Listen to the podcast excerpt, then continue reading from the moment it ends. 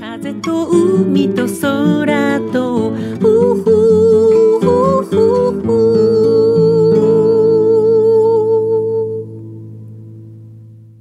皆さんおはようございます。エポ風と海と空との時間がやってまいりました。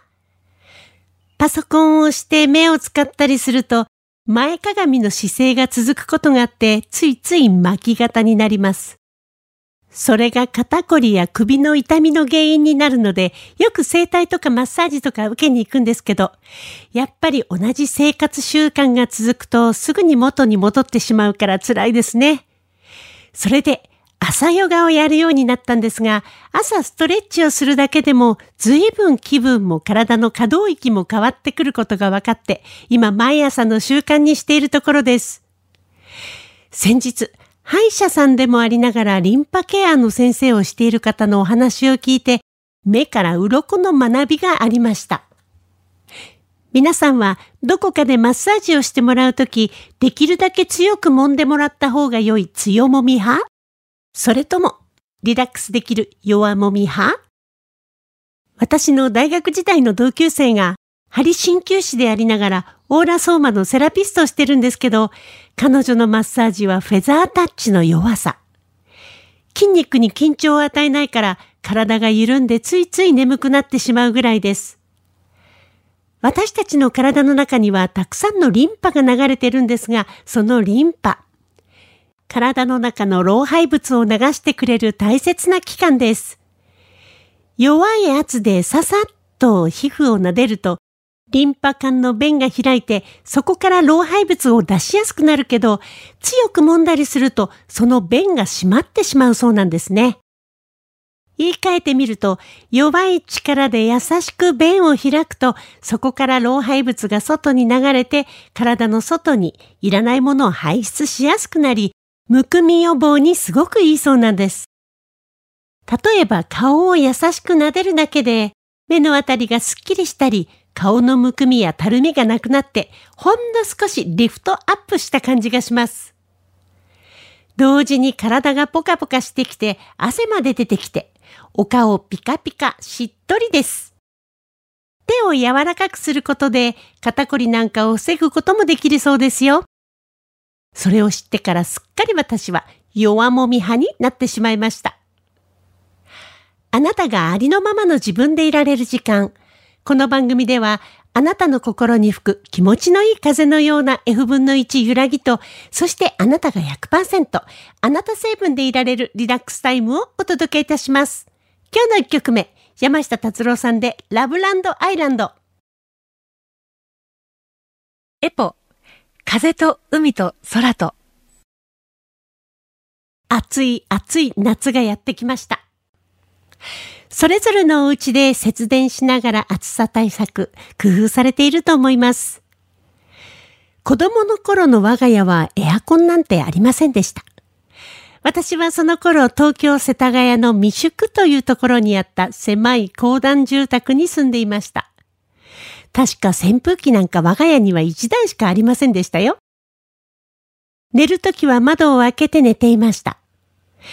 3階だったので風もよく抜けて、それでも十分夜は涼しかった気がします。暑くてもだるくても眠いのが夏。夏というのはそういうものだと思っていたので乗り切れたのかもしれませんね。汗をかいたら水を浴びて、お風呂上がりにシッカロールで首や体をパタパタ。蚊取り線香のいい香り、冷えたスイカ、甘い麦茶、水羊羹、お昼は冷麦。昭和の夏。今から思えば昔は昔で風情があってよかったなと思います。暑い夏に扇風機もエアコンも存在しなかった時代の人たちはどんな風に夏を過ごしてたんでしょうね。吉津なんかを使って日をよけて涼をとっていたんでしょうか。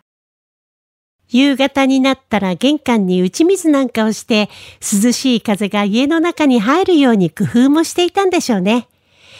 この前一枚の江戸時代の人たちの夕涼みの絵を見ました。これがなかなかいいんですよ。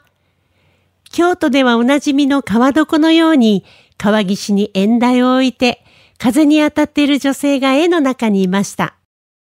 手にはうちわや扇子を持っていましたよ。船に乗って川遊びを楽しむ人たち。虫かごを持っている子供もいました。その子が手に持っていた虫かごは漆の箱っぽかったです。コオロギとかスズムシとかホタルなんかを入れてるのかな？そういえば昔は夏になると虫売りという商売があったそうですよ。昔の人たちも暑さをしのぐ工夫を目で感じたり耳で聞いたりすることでも涼しくなろうとしてたんですね。別の絵ではガラス玉に入った金魚を見ている女性がいました。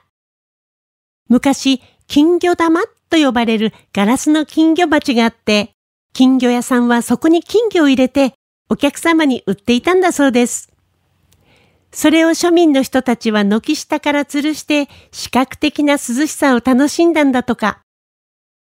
びっくりしたのは江戸時代、夏に暖かい甘酒がとてもよく売れて大人気だったとのこと。甘酒は今でも飲む点滴とも呼ばれているエネルギードリンクですよね。なんと江戸時代の人たちは温かい甘酒を夏バテ防止、そして疲労回復のために飲んでいたそうです。なので甘酒の季語は夏なんだそうです。次の曲です。エポでフリースタイル。エポ、風と海と空と。打ち水は戦国時代から茶の湯での礼儀作法の一つとして行われていたそうです。もちろん量を取るという目的もありましたが、土ぼこりを抑えることの他に、お客様を招くときに玄関や道路に水をまくことでお清めの意味もあったと言われています。打ち水をするのに良い時間帯はやっぱり朝と夕方かなマンションだったらお風呂の残り湯なんかを使ったらエコでいいかも。しのげる暑さなら本当は自然の風の方が体にはいいけれど無理は禁物です。普段使うお箸も竹のものに変えたり、使う食器もお取り皿も大皿もガラス製のものにして涼しげに盛り付けます。器が違うだけで結構涼しげになりますね。そうそう。ランチョンマットなんかにも我が家はあったという植物で作られたものを使っていて、南国なりに涼しさを演出するようにしています。我が家には南部鉄の風鈴があります。これが風が吹くとすごくいい音がするんですよ。江戸時代の人たちの真似をして今年は視覚的、聴覚的に暑さを和らげる工夫をいろいろお家の中で試してみようかと思っているところです。酢醤油で食べるところてん、水羊羹なんか暑い季節にいいですね。エアコン冷え冷えの部屋で涼しく過ごすのもいいけど、私が過ごした子供の頃のようにね、暑いけど、はあ、涼しいって暑さの中に涼しさを感じて見つける夏もいいかなと思い始めてきました。我が家の工夫として最近始めたのが、寝室にこもりがちな空気は寝る直前までエアコンを使わずに除湿機を使って除湿するということです。寝室は寝る時間まで誰も使わないしね。涼しくはないけどお布団サラサラですごく気持ちがいいです。その後暑くて我慢できなかったらエアコンで室温を調整する？みたいな感じ。ネットで調べてみると電気代を節約しながら涼しく過ごす夏の過ごし方も出てるので、それを参考にしながら無理のないところで昔ながらの夏も満喫してみようかなと思っている2023年の夏です。もちろん熱中症にならないようにね、塩分、水分はこまめに取りながらね。梅雨明けしてからの沖縄、日差しも一気に強くなりました。梅雨時の晴れ間の暑さとは桁違いの暑さです。夏バテしないように大好きな沖縄の夏野菜でこの暑さを乗り切りたいと思っています。次の曲です。ハッピーエンドで風を集めて。エポ、風と海と空と。子供の頃の夏は毎日が自由時間だったなぁと思います。私は塾なんか行ってなかったし、今から考えても本当に遊ぶ時間がいっぱいあって好きなことしかしていなかった気がします。今から思えば本当にいい夏を過ごしていたと思います。そう思うと今の私とあんまり変わらないかって感じなんですけどね。さあ、そろそろお時間がやってまいりました。この番組では皆さんからの質問、リクエスト、メッセージ、時に番組でリスナーの方々とシェアしたいという方のお悩み相談などなど、FM 沖縄のホームページまでどしどしお送りくださいね。今日最後の曲です。井上淳さんでお世話になりました。この作品を聞きながら皆さんとはお別れとなります。お相手はエポでした。また来週。風と海と空と、うふ